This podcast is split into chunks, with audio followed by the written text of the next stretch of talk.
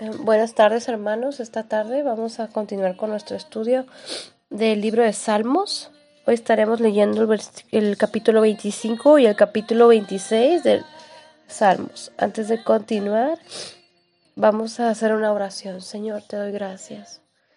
Gracias por tu palabra y gracias porque eres fiel, justo, porque no hay nadie como tú, Señor. No hay nadie que pueda hacer las obras como tú las haces, Dios. Esta tarde, Señor, te bendecimos, te glorificamos y te pedimos, Señor, que tú nos hables a través de tu palabra. Tomamos tu palabra, Señor. Acércanos más a ti, a tu presencia, Espíritu de Dios. Llena nuestra familia, guárdanos, guarda cada uno de tus hijos donde quiera que estén. Ángeles rodeando sus hogares, rodeando sus vidas, protegiéndolos, Señor. Trayendo una unidad, Padre, en un solo sentir como iglesia, Padre mío. Damos muchas gracias, Señor, en el nombre de Jesús. Amén. Vamos a comenzar con el capítulo 25 que dice así. A ti, oh Jehová, levantaré mi alma. Dios mío, en ti confío. No sea yo avergonzado.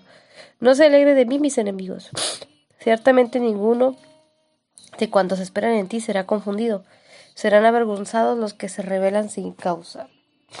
Aquí el salmista hace un clamor a Dios, pidiéndole su protección y su cuidado. Él le dice a Dios que él confiaba en él. Y le pedía a Jehová que él no fuese avergonzado que sus enemigos no se burlasen de él y dijeran, ay, mira, ¿dónde está su Dios? Por el contrario, él le dice que él es su roca y su fortaleza y dice que los que esperamos en Dios no seremos confundidos y que los que esperamos en Dios tenemos la confianza y que Él es el que nos protege y es el que nos guarda. En el versículo 4 dice, muéstrame, oh Jehová, tus caminos, enséñame tus sendas, encamíname por en tu verdad y enséñame, porque tú eres el Dios de mi salvación. En ti he esperado todo el día. Este hombre le pedía a Dios que, lo, que le enseñara, que le enseñara sus caminos, que fuera Dios el que lo guiara en las decisiones que él iba a tomar. Tal vez él iba a tomar decisiones importantes o tal vez él tenía que elegir por qué camino andar. Por eso él necesitaba que Dios lo guiara. Y le decía a Dios que lo encaminara. Si alguno de nosotros nos sentimos perdidos, si alguno de nosotros no sabemos por dónde ir, qué decisiones tomar, a dónde ir, necesitamos pedirle a Dios que nos encamine.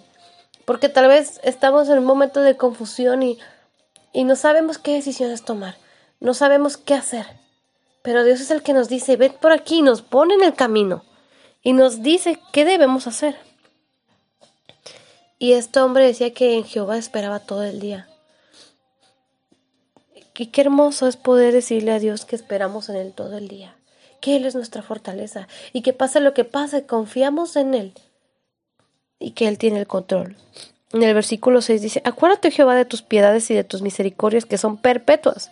De los pecados de mi juventud y de mis rebeliones no te acuerdes. Conforme a tu misericordia, acuérdate de mí por tu bondad, oh Jehová. Este hombre estaba pidiendo a Dios que tuviese misericordia y le decía, acuérdate, acuérdate de tu misericordia que es para siempre. Sin embargo, le decía a Dios que no se acordase de sus rebeliones y de lo que él había hecho anteriormente, de sus pecados de juventud, lo que él había hecho en el pasado. Y Dios es bueno, hermanos. Tal vez nosotros como humanos nos cuesta olvidar el pasado y tal vez a nosotros nos cuesta perdonarnos y siempre nos estamos recordando, pensando en lo que hicimos mal. Pero Dios no es así. Dios es misericordioso y su fidelidad es para siempre. Y si hoy tienes la oportunidad de ponerte en las manos de Dios, de arrepentirte y de entregar tu vida a Dios, créeme, Dios no te va a reclamar nada de lo que hayas hecho en el pasado, porque Dios es fiel, porque Dios es bueno. En el versículo 8 dice, Bueno y recto es Jehová, por tanto le enseñará a los pecadores el camino, encaminará a los humildes por el juicio y enseñará a los mansos su carrera. Dios es bueno, Dios es recto. Y si estamos perdidos y si estamos haciendo lo malo, dice que Él nos va a enseñar el camino. Él nos va a poner en el camino que necesitamos. Y el camino es Jesús. Su palabra dice que Él es el camino, Él es la verdad y Él es la vida. Y tenemos que confiar que Jesús y a través de Jesús y de su sangre preciosa, nosotros podemos ser libres y podemos ser perdonados. Dios es un Dios fiel, Dios es justo. En el versículo 10 dice, Todas las sendas de Jehová son misericordia y verdad, pero todo para los que guardan su pacto y sus testimonios. Todo lo que lleva Dios y todos los caminos de Dios son misericordia. Siempre y cuando llevemos y vivamos su pacto y guardemos su testimonio. En el versículo 11 dice, Por amor de tu nombre, Jehová, perdonarás también mi pecado, que es grande. ¿Quién es el hombre que teme a Jehová? Él enseñará el camino que ha de escoger. Nuevamente el salmista dice que Dios es un Dios de amor. Y por amor a su nombre. Por, por amor a su nombre porque Él es Dios. Y porque es un Dios de misericordia. Y Él es el que nos perdona de todo pecado y nos limpia. Y aquí dice, ¿quién es el hombre que teme a Jehová? ¿quiénes somos los que tememos a Jehová? Y si tememos a Jehová, Él nos va a enseñar el camino que ha, de escoger para nosotros. Él nos va a decir, este es el camino que debes seguir. Aquí es donde tú debes estar o aquí es donde tú debes de ir. En el versículo 13 dice, gozará de él de bienestar y de su descendencia heredará la tierra. La comunión íntima de Jehová es con los que le temen y ellos hará conocer su pacto. Qué hermoso estar en comunión con Dios nos permite conocerle más y conocer su pacto y conocer lo que Él quiere para nosotros. Por eso es importante que cada uno, y en estos tiempos donde tenemos tal vez el tiempo, es un buen momento para tener esa comunión con Dios.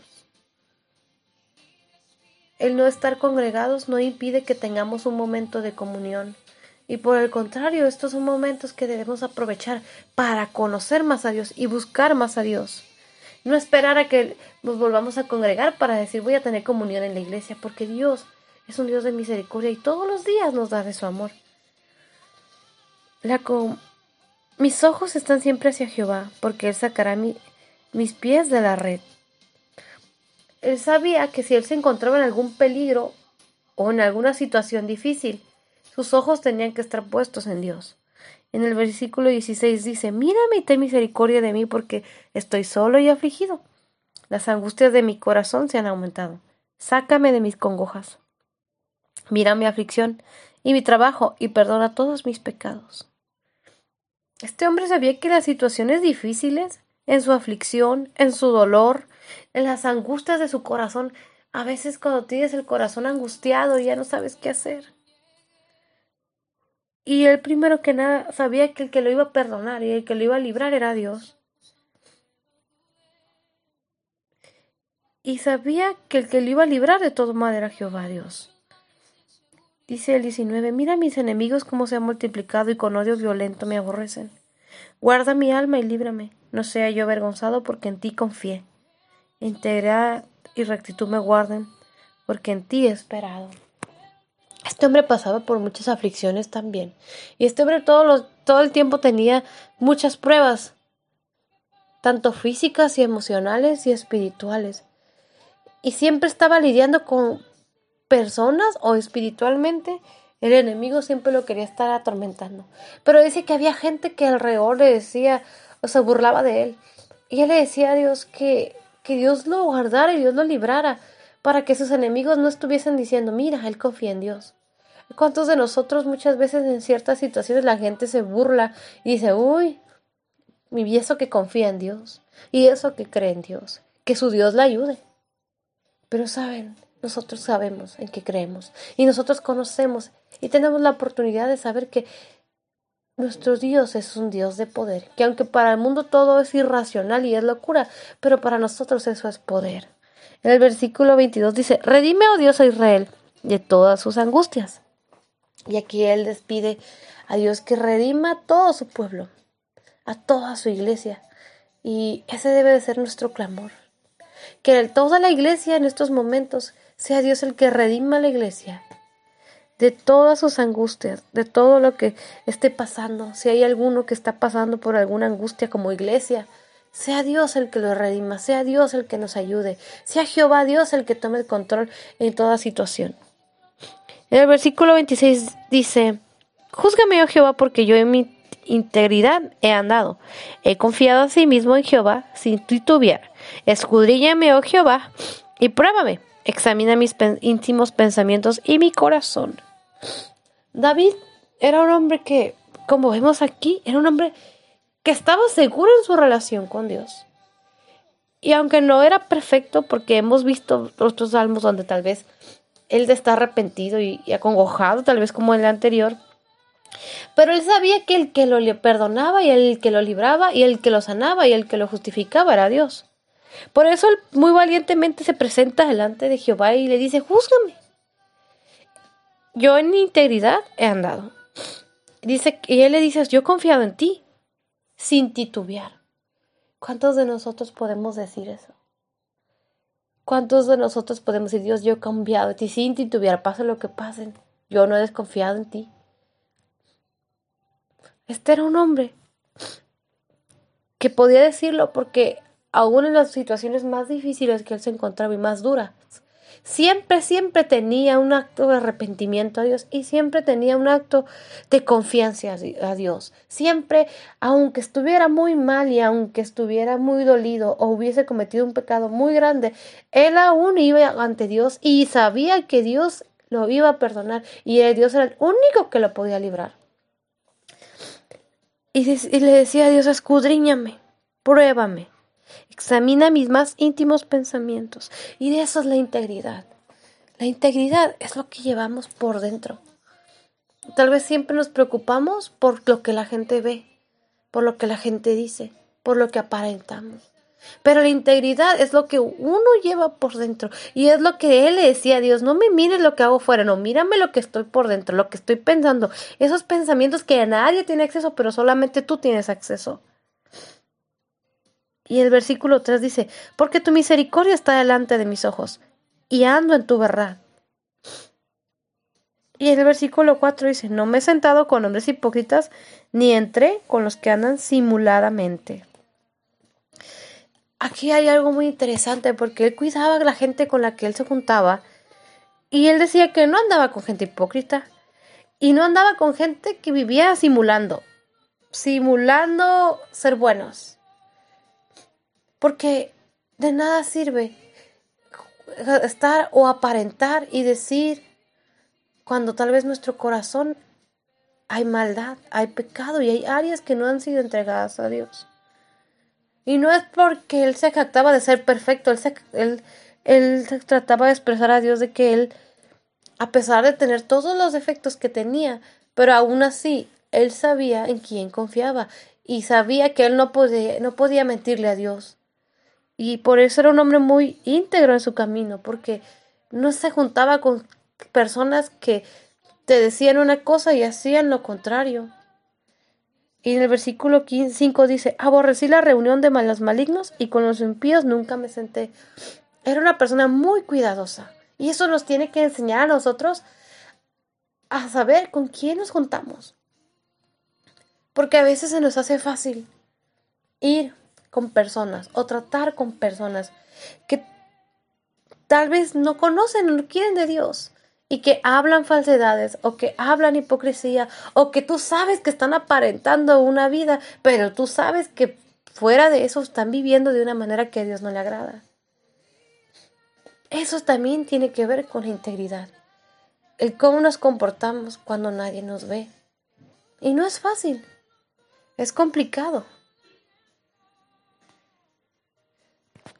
Sin embargo, aquí el salmista nos enseña que eso es lo que nos hace íntegros cuando nos guardamos.